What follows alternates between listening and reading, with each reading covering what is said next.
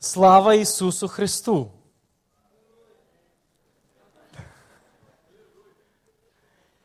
Amém, igreja? Mas o que eu disse?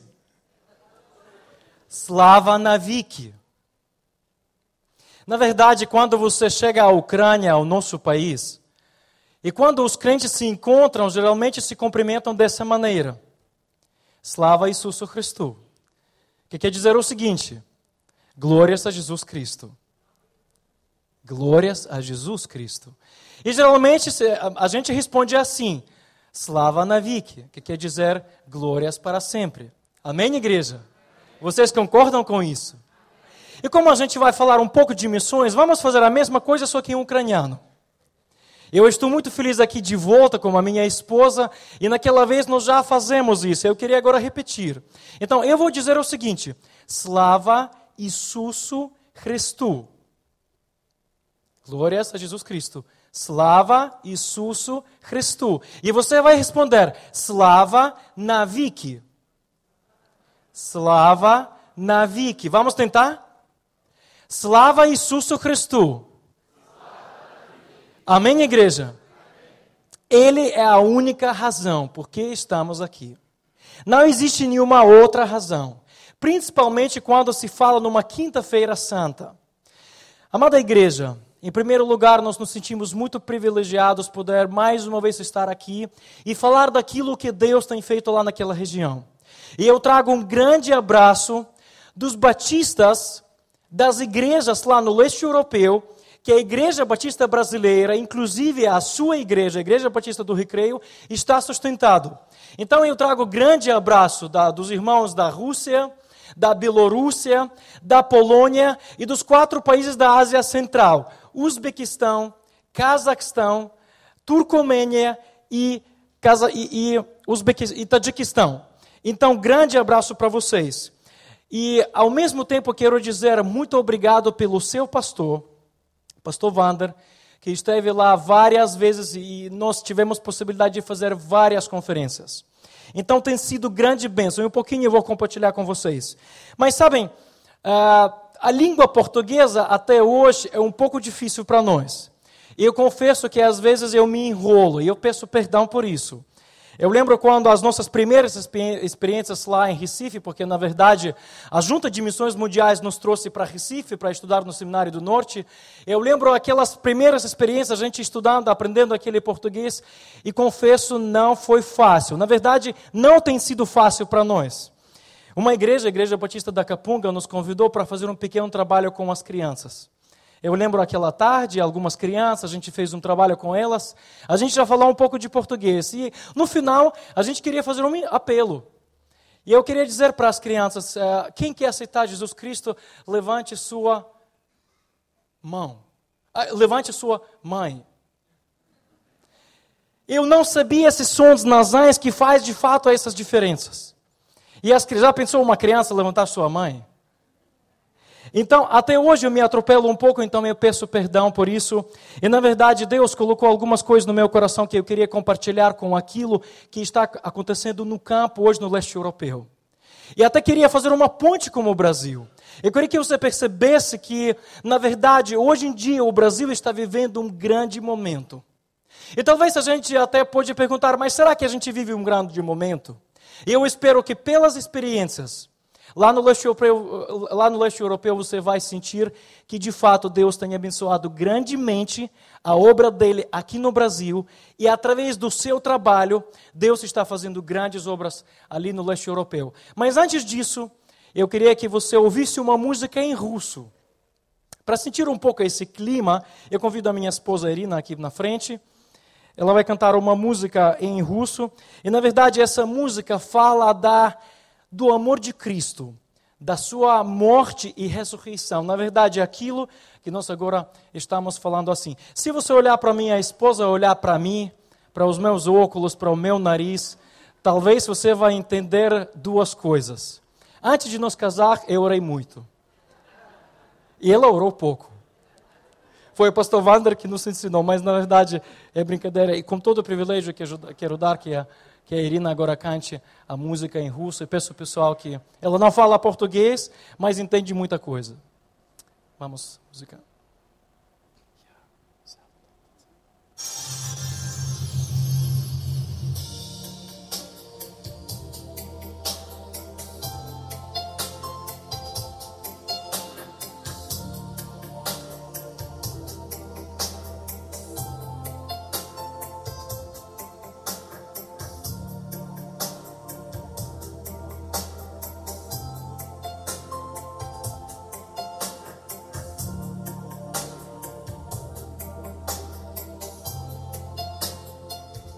Его любовью держится земля, Его любовью живем и ты, и я. За нас с тобою Он нес Голговский крест, Для нас с тобой Он умер и воскрес.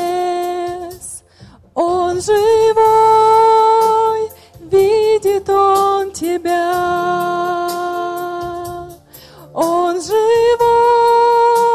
слышит Он тебя.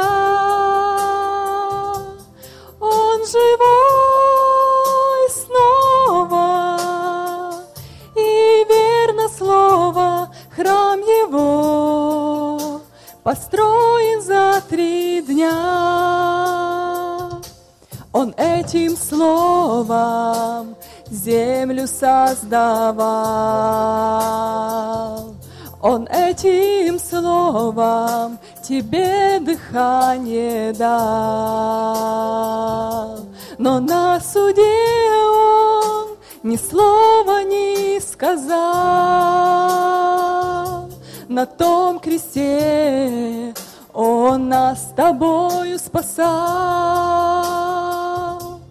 Он живой, видит он тебя. Он живой, слышит он тебя. Он живой снова, и верно слово, храм его построен за три дня.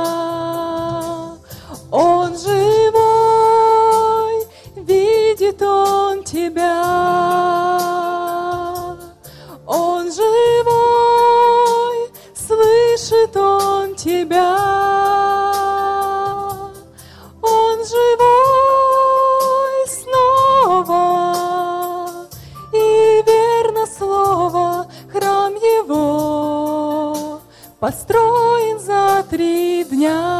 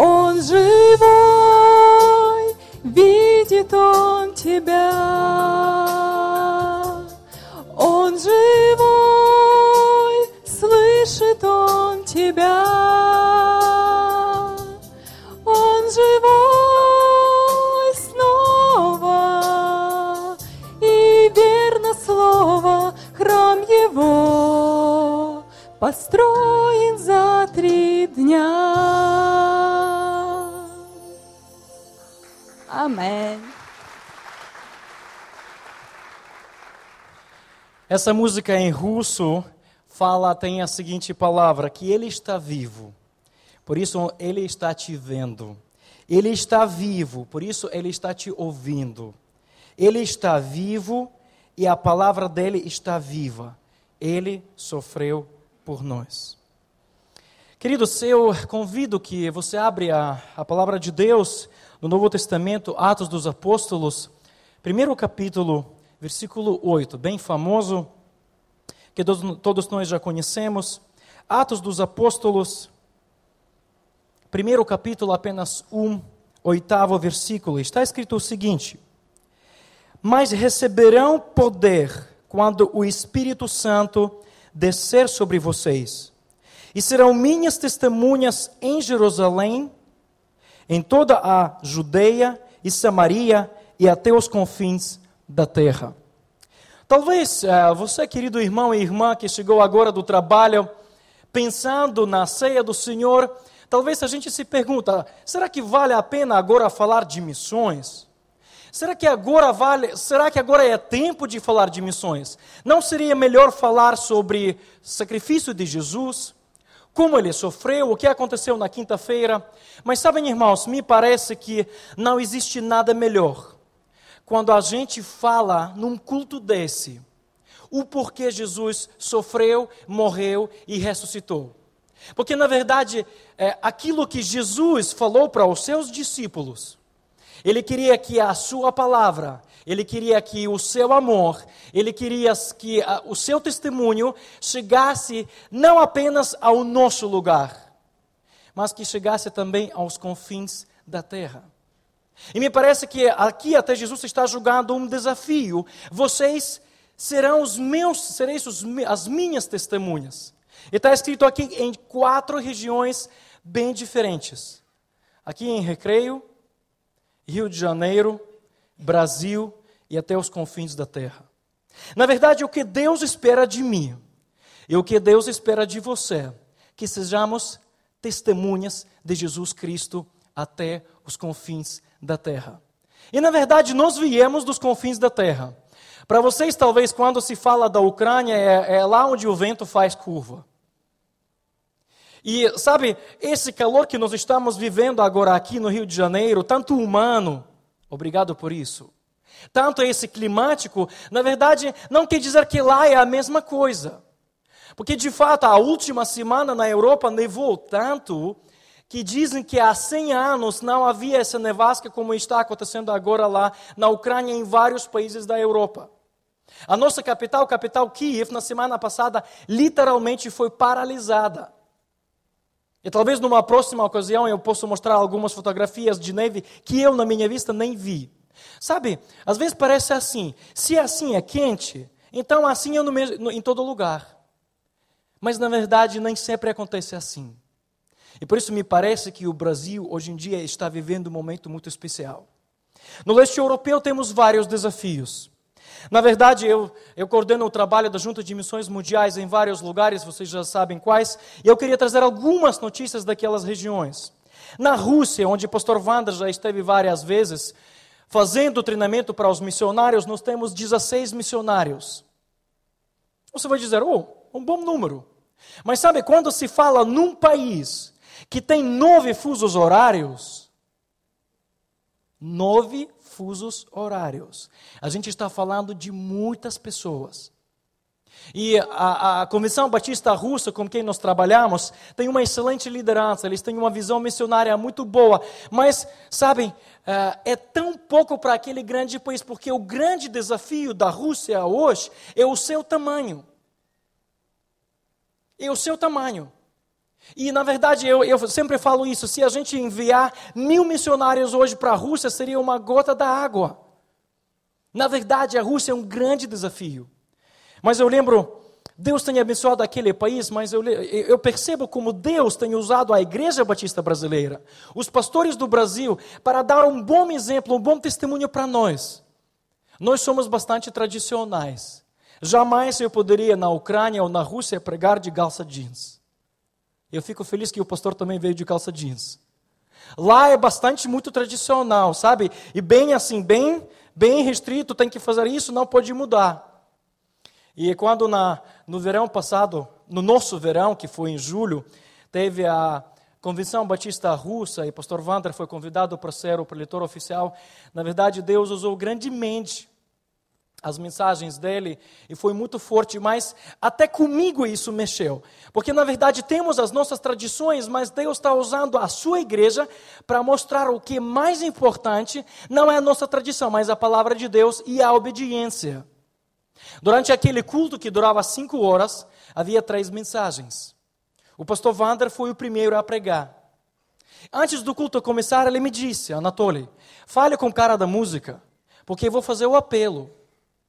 Eu falei, pastor Wander, na nossa cultura, o apelo faz o terceiro pregador e não o primeiro pregador. Ele disse, não, tem nada a ver. Mas eu dentro de mim falei, oh meu Deus, mas não pode ser assim. Na nossa cultura é diferente. Tem que conhecer a cultura, porque é assim: o primeiro ora, o último faz apelo. E eu, sabe, fiquei assim na minha, pensando que ele ia esquecer. Anatoly, você falou como aquele cara? Eu, pastor Wander, não se faz assim. Não se faz assim. Na nossa tradição, o último faz apelo, o Senhor prega o primeiro. Tem nada a ver. Não pode ser assim. E eu dentro de mim, sabe, é assim, não pode ser assim, mas vai quebrar a regra. Mas sabe, é tão bom quando às vezes Deus quebra as nossas regras para mostrar que o mais importante é o Evangelho e a obediência. Amém, igreja? Fale como aquele rapaz. Eu fui lá, falei com ele, entusiasmo lá zero, viu? Sentei lá e falei: Oh meu Deus, não vai funcionar. O povo não gosta assim apelo no início do culto. E o culto já estava bem longo. O pastor Wander subiu, falou a mensagem dele e foi de fato muito maravilhoso. E eu mesmo me arrependi quando eu vi, ele fez o apelo, a música tocou e o povo foi para frente, se convertendo, se, então, sabe, naquela vez foram as pessoas crentes, era para as pessoas crentes, mas eu percebi como é importante não manter a nossa tradição, mas manter, manter aquilo, a obediência à palavra. Então, Deus mexeu naquele encontro. Com muita gente, Deus mexeu naquele encontro. Então, vocês, amada igreja, de fato, têm sido grande bênção para nós, grande exemplo para nós. E os batistas russos, hoje em dia, estão olhando para os batistas brasileiros e estão pegando o exemplo dos batistas brasileiros. Por isso eu falo para a igreja batista brasileira, irmãos, por favor, não abaixem o nível do evangelho. Mantenham aqui a sua, a sua bandeira lá em cima, mostrando aquele exemplo e a obediência à palavra de Deus. Eu peço vocês continuem orando pela Rússia. Mas se a gente viajar para a Polônia, na Polônia, nós temos seis missionários da terra, e na verdade o desafio da Polônia é um pouco diferente. O desafio da Polônia é que os pastores estão muito desanimados. Os pastores na Polônia, na verdade, para ter alguns números para vocês compreenderem um pouco a ideia, o que hoje em dia acontece na Polônia, na Polônia nós temos apenas 50 igrejas batistas e 40 milhões de habitantes. A maior igreja tem 300 membros. O maior desafio que hoje em dia o pastor polonês vive, eu já falei isso para a equipe de liderança, é falta de frutos. Muitos pastores hoje em dia estão abandonando o ministério na Polônia, porque não tem frutos. O nível de vida na Polônia hoje em dia é muito alto. É a União Europeia. Então é muito bom se viver hoje na Polônia. Parece quando nos momentos de vacas gordas, no momento de uma abundância, o povo não precisa de Deus. E é justamente isso nós vivemos hoje na Polônia. Então precisamos, amada igreja, que você entenda isso e ore pela Polônia. Me parece que hoje em dia os pastores poloneses vivem uma liderança solitária. A maneira de liderar é, é, é, é muito, é muito não bíblica, eu te diria. Parece que pastor faz tudo lá na igreja. Não há delegação do trabalho. Então nós precisamos de alguém que mostre bom exemplo. Eu sempre ficava admirado, a gente tem recebido vários pastores do Brasil, mas a gente tem uma afinidade especial com o pastor Wander, e ele falando do, sobre a igreja, eu penso assim, mas como a igreja consegue trabalhar sem ele, quando ele está viajando? Mas vendo a equipe enorme de pastores e de líderes, dá para perceber que o corpo funciona assim. No leste europeu, talvez vivendo aquele 70 anos de, de, de, de, ateísmo, vivendo aquele momento que, onde não havia confiança, parece que hoje, para alguém que vive no leste europeu, é difícil confiar em alguém. Parece que aquela mentalidade está enraizada em nós. É tão difícil quebrar isso. Por isso nós precisamos de igrejas, por isso nós precisamos de crentes, por isso nós precisamos de irmãs irmãos, crianças e adultos que fossem excelente exemplo para a igreja polonesa. Se viajar para a Bielorrússia, a Bielorrússia é um país, dizem que a, a liderança, uh, o governo da Bielorrússia tem aquele seu presidente Lukashenko, é, é, ele é meio ditador, sabe? A liberdade lá é muito restrita na Bielorrússia hoje em dia. Hoje em dia na Bielorrússia você não consegue fazer um trabalho fora da igreja.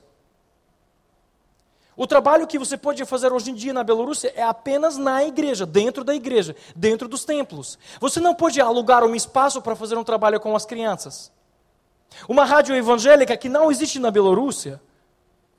A primeira rádio evangélica na Ucrânia foi lançada um mês atrás. Quantas estações FM e rádio tem aqui no Rio, evangélicas? Você tem ideia? Tem mais de uma, né? Com certeza. Tem dez mais de 10. Isso é normal para você, não é? Mas para nós é um milagre.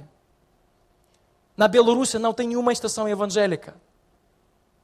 E lá naquela região, de fato, sabe o que o presidente deles fez? Alguns anos atrás, ele queria controlar mais a igreja. A igreja evangélica, a igreja católica. A igreja ortodoxa que tem mais liberdade naquele país. Mas ele proibiu, ele disse assim: vocês podem fazer qualquer atividade dentro da igreja. Fora da igreja não pode fazer nada, nem em casa. Na Bielorrússia nem pensa em PGs. A igreja faz isso mesmo assim. Mas oficialmente para o governo, se você se reunir mais de duas vezes na mesma casa, pode receber a visita de polícia secreta. Talvez para nós uma PG é uma coisa mais natural do mundo. Na Bielorrússia não. E o que ele fez? Ele disse assim: pode fazer trabalho na igreja. E obrigou todas as igrejas a fazer registro novo no governo, um cadastro novo. E quase 20% das igrejas bielorrussas perderam os seus templos porque não conseguiram fazer aquele registro, porque for, foram criados vários obstáculos. Então, o que hoje acontece no leste europeu, de fato continua sendo um grande desafio. Deus continua fazendo aquela obra mas eu quero chamar a atenção, querido irmão e irmã, para o seu país, para a sua igreja e para a sua família. Porque me parece que Deus está dando alguma coisa muito especial na sua mão. Os belorussos, temos 20 missionários lá, são gente de fato muito boa. E a última conferência que nós fizemos lá com o pastor Vander e com o pastor João Emílio também, o pastor do, Rio de Janeiro, que provavelmente vocês conheçam, né? Um missionário, depois da conferência que nós fizemos, ele disse assim: gente, foi a melhor conferência em toda a minha vida que eu participei. Nós de fato sentimos o mover de Deus. Mas a dificuldade que eu vejo como os nossos missionários na Bielorrússia é a falta de iniciativa. Parece que você fala assim, faça assim, faça assim, e eles vão fazer, mas parece que é difícil para eles tomarem a iniciativa, usar a criatividade. Eu estou muito feliz em ver aqui na frente aquela equipe de louvor. Obrigado vocês, pessoal, onde vocês estão. Mexe conosco, mas principalmente eu quero agradecer aquele rapaz que está ali no, no, no, eh, tocando a, a repercussão, né? Me parece que ele toca não apenas com a mão, mas ele toca também com a sua alma. Então, isso quer dizer que a igreja usa a criatividade, mas me parece que na nossa mentalidade, tomar uma iniciativa não é bom. Sabe por quê? Porque 70 anos, durante o regime comunista, eu não sei como você gosta disso ou não, eu sei que no passado parece que no Brasil havia muitos simpatizantes do comunismo. Mas sabe o que o comunismo fez na nossa região? Durante 70 anos, para nós foi proibido pensar. O Partido Comunista fazia de 5 em 5 anos um planejamento. Você apenas obedeça. Então, tomar a iniciativa, se você tomava a iniciativa, você sempre foi punido. Então, me parece que isso foi para a igreja. Por isso, vocês estão servindo de grande exemplo para nós. os ucranianos, os russos e os bielorussos. Se a gente viajar mais para o sul da Europa, tem uma outra história para lhe conversar. Eu também já contei isso para a equipe de liderança, mas na verdade essa história mexe mais comigo. No ano passado, no mês de abril, tive a, o privilégio de viajar para ex-Yugoslávia. Ex-Yugoslávia, hoje em dia, são sete países. E se você é bom de geografia, gosta de geografia, você vai conhecer que agora é a Croácia, Eslovênia, Kosovo, Sérvia, Bósnia e Herzegovina. São países independentes. Mas eu confesso a vocês que eu sabia que aquele país vive um sério problema na Europa na questão de evangelho. Eu ouvia falar que aquela região é chamada de cemitério para os missionários, mas eu não sabia que era de fato tão sério. Quando nós viajamos para Bósnia, um lugar que fica lá no mar Mediterrâneo, mar Adriático, um lugar muito bonito, um país muito pequeno, apenas tem 4 milhões de habitantes. Sabe quantas igrejas batistas hoje em dia tem em Bósnia? Cinco. Hoje nós conversamos com um dos pastores. Ele me disse que aqui na Barra e, e, e, no Recreio tem mais ou menos 400, 800, 400 milhões, 400 mil de habitantes, talvez mais menos, e tem mais ou menos 80 igrejas. Batistas, só batistas, né? Eu suponho que tem mais evangélicas. Evangélicas, evangélicas. Aí nós calculamos com Irina, isso acontece, calculamos rapidinho que uma igreja para 5 mil. Na Bósnia, 4 milhões de habitantes, cinco igrejas. A maior igreja tem 50 membros. A segunda maior igreja tem 12 membros. Quando olhei pelo quarto do nosso hotel na capital Sarajevo, só do quarto do nosso hotel eu calculei 10 torres de mesquitas. E aquele lugar está longe de Deus. E é na Europa, gente. Isso, eu não estou falando assim da Ásia Central, não estou falando da janela 10 a 40. estou falando do sul da Europa. Eles precisam de missionários. Eles precisam de oradores, intercessores, aqueles que oram por eles. Nós encontramos vários líderes que têm aquela visão missionária, mas o que eles relataram para nós é tão difícil juntar aquele povo evangélico para trabalhar juntos. Precisam de um exemplo. Precisam de um bom exemplo. Eles precisam de alguém que vai falar que a situação pode ser diferente se a gente juntar juntos, se a gente orar.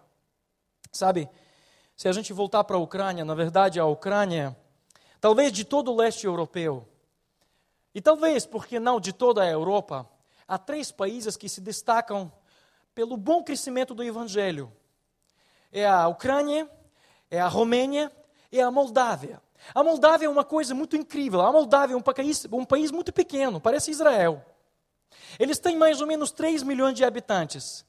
Mas se falar de porcentagem, a maior porcentagem de evangélicos hoje em dia é na Moldávia e uma nação missionária.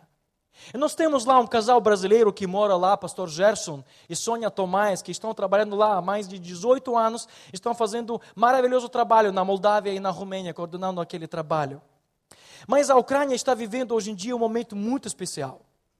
Sabe, 20 anos de liberdade que nós temos, eu sei, se você lembra a mensagem que nós falamos há dois anos atrás, quando a gente falou um pouco sobre o período comunista, e talvez numa outra ocasião a gente pode falar um pouco mais sobre isso, mas na verdade 20 os 20 últimos anos que nós vivemos de liberdade. Nos primeiros anos nós vivemos um grande crescimento dos evangélicos, uma, um grande crescimento da igreja batista. Mas sabe o que aconteceu? A gente não fazia nada para o povo virem para a igreja. Porque o povo estava tão faminto de Deus que quando o governo permitiu ir para a igreja, o povo correu para a igreja. Sabe o, o que me estranhou hoje aqui no recreio? Por isso eu quero falar dessa diferença para vocês sentirem como especial Deus está trabalhando com a sua nação e como, como a situação é diferente lá. Mas sabe, quando as igrejas na Ucrânia se lotam, numa quinta-feira santa, numa quinta-feira santa, a maior assistência nas igrejas é numa quinta-feira santa. e na Páscoa no domingo. Nem tanto no Natal. Sabe por quê? Porque 70 anos vivendo sob a pressão comunista, nós não tivemos possibilidade e privilégio celebrar a morte de Cristo e sua, sua ressurreição na igreja.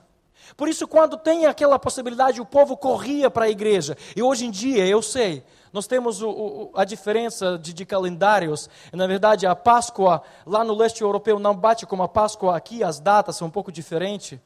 Mas, na verdade, eu fiquei um pouco até surpreso. Puxa, tantas poucas pessoas aqui na igreja numa quinta-feira santa. Eu entendo que o povo está cansado, eu entendo que o povo merece de algum descanso, mas me parece que há algumas coisas que a gente não pode negociar. Nós não podemos negociar os valores do reino de Deus. Por isso eu digo, irmãos, vocês estão vivendo num momento muito especial. Não desperdicem disso. Deus quer você junto com a igreja. Deus deu esse privilégio para vocês, Ele quer que vocês estejam juntos. Hoje na Ucrânia, com todo aquele crescimento que nós tivemos, no ano de 2000, aquele crescimento parou. Nós percebemos que aquele crescimento parou porque o povo já comeu bastante uma comida espiritual. Aí liberdade veio, globalização veio. Agora na Ucrânia também tem McDonald's, na Ucrânia agora tem, também tem Coca-Cola. Na época da União Soviética não tinha. Era fechado, barrado. Ainda pena que não tem ainda tapioca lá na Ucrânia. Dizem que a verdadeira globalização vai ser não quando as coisas americanas vão invadir os nossos países, mas quando a tapioca vai ser vendida lá em Kiev. Amém, igreja? Feijoada, por exemplo. Mas a globalização chegou. E como aquela, sabe, aquela corrida pelos bens, fez que o povo ficou mais, mais assim à vontade. Temos igrejas, temos liberdade. Então, o nosso alvo hoje na Ucrânia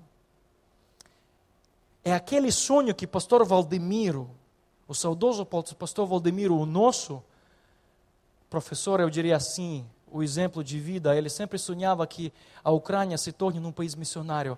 Então, nós, hoje em dia, nós estamos trabalhando com as igrejas, porque muita gente hoje percebe que a Ucrânia é um país-chave para alcançar os países de fala russa. Então, pela graça de Deus, Deus começou a levantar uma nova geração de líderes na Ucrânia. E nós temos, hoje em dia, nós temos, na, na década de 90, nós tivemos 800 igrejas batistas, hoje em dia nós temos quase é, eh, 3.400 igrejas. Temos mais ou menos 150 mil batistas na Ucrânia. É um número, um dos melhores do leste europeu. Mas para uma população de 46 milhões de habitantes, é menos de 1% ainda precisamos de um crescimento, ainda precisamos de uma puxada. Mas eu fico feliz que as igrejas estão agora entendendo, puxa vida, ao nosso redor há países onde nós precisamos enviar os missionários. Nós enviamos missionários para a Polônia. O pastor Wander conhece aquele Sasco Altão, aquele rapaz jovem. Deus o chamou para a Polônia. Já tem vários missionários que estão trabalhando na Ásia Central, na Rússia. Deus está movendo a nação ucraniana para ser um bom exemplo.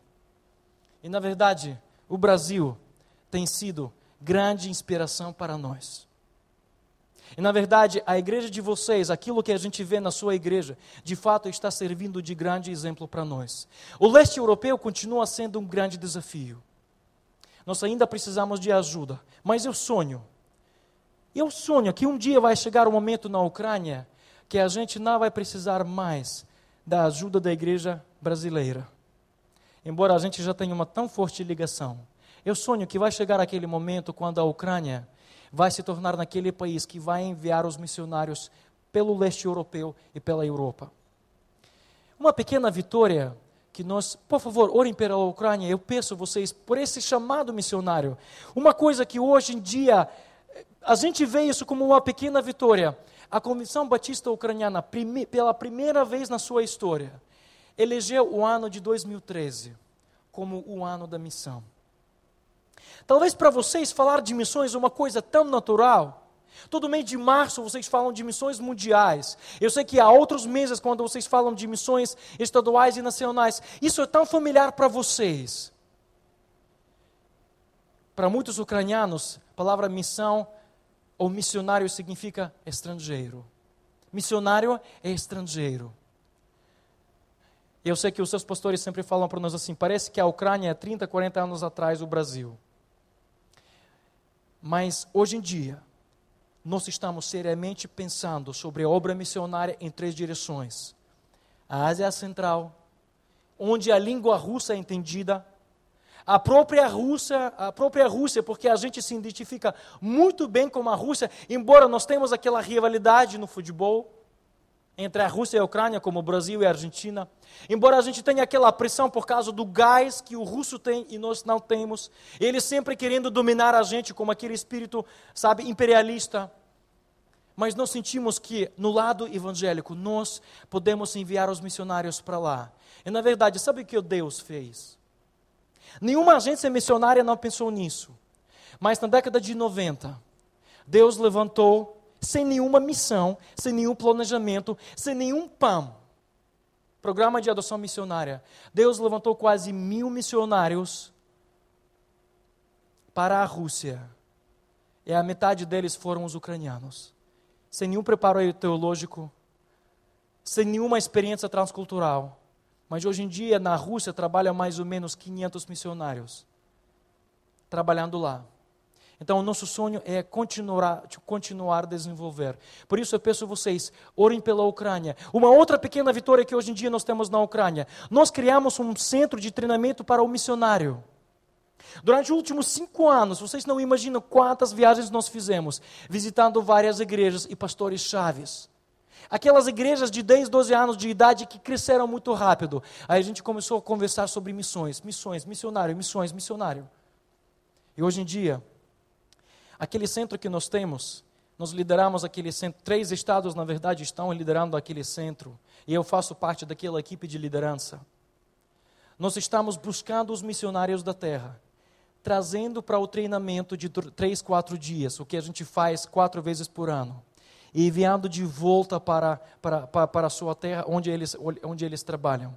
E hoje em dia nós já temos 100 missionários que passaram por aquele centro de treinamento. Amém, igreja? É um exemplo que o Brasil nos deu. Nós não temos templo, nós não temos orçamento, nós não temos escritório, mas temos grupo de pessoas que está fervido com, com missões.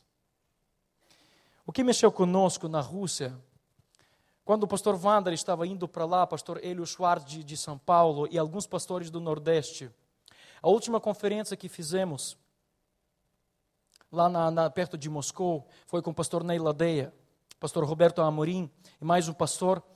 E mexeu tanto como o povo. Eu, eu, eu falo para os pastores que, gente, não é comum que o homem russo chora.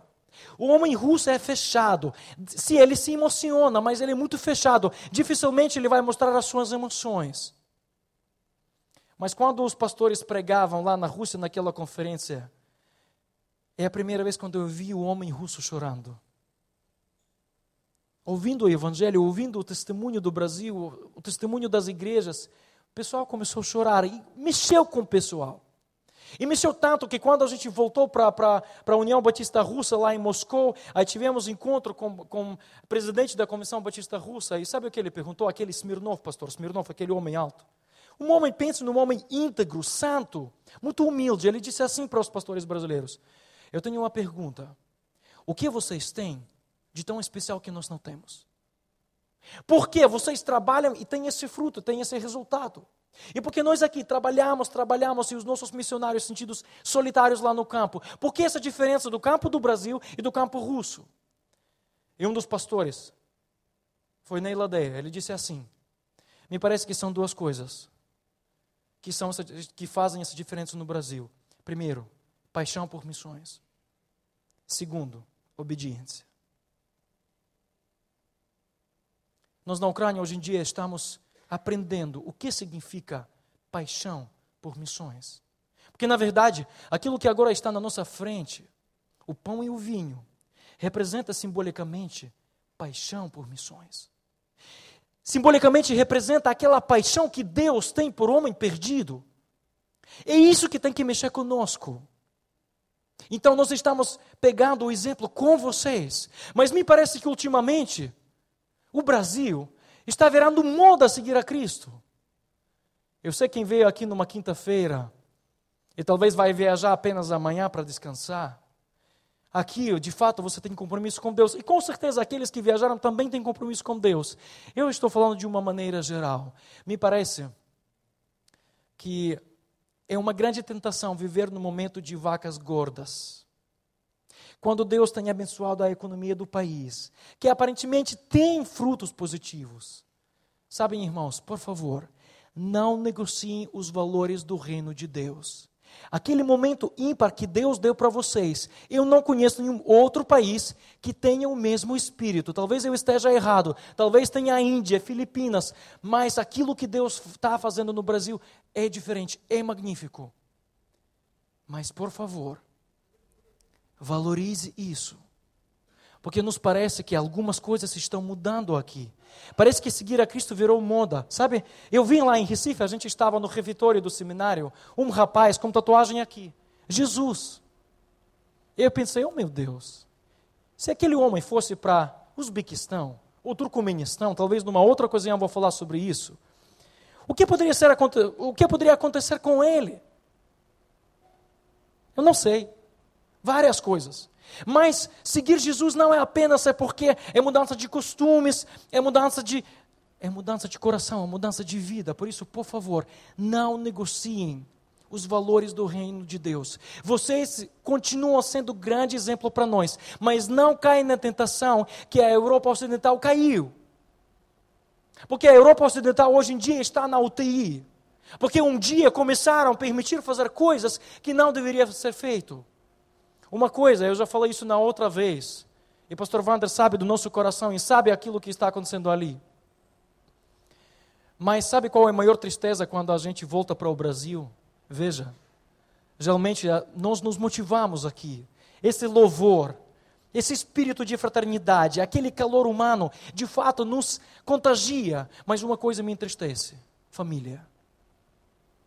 Quando agora de novo nós passamos pelo seminário lá do norte, onde passamos mais de cinco anos, quase seis anos, eu de novo ouvi de alguns colegas meus, pastores, se divorciaram, casaram de novo, se divorciaram, casaram de novo, segundo, terceiro casamento.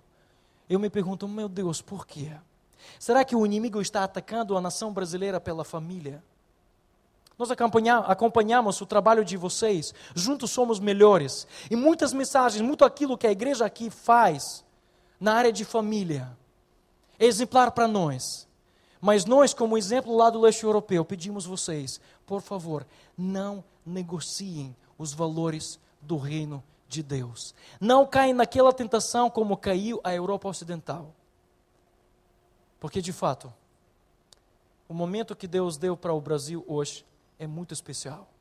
E, na verdade, hoje, vocês estão na décima série na escola de missões.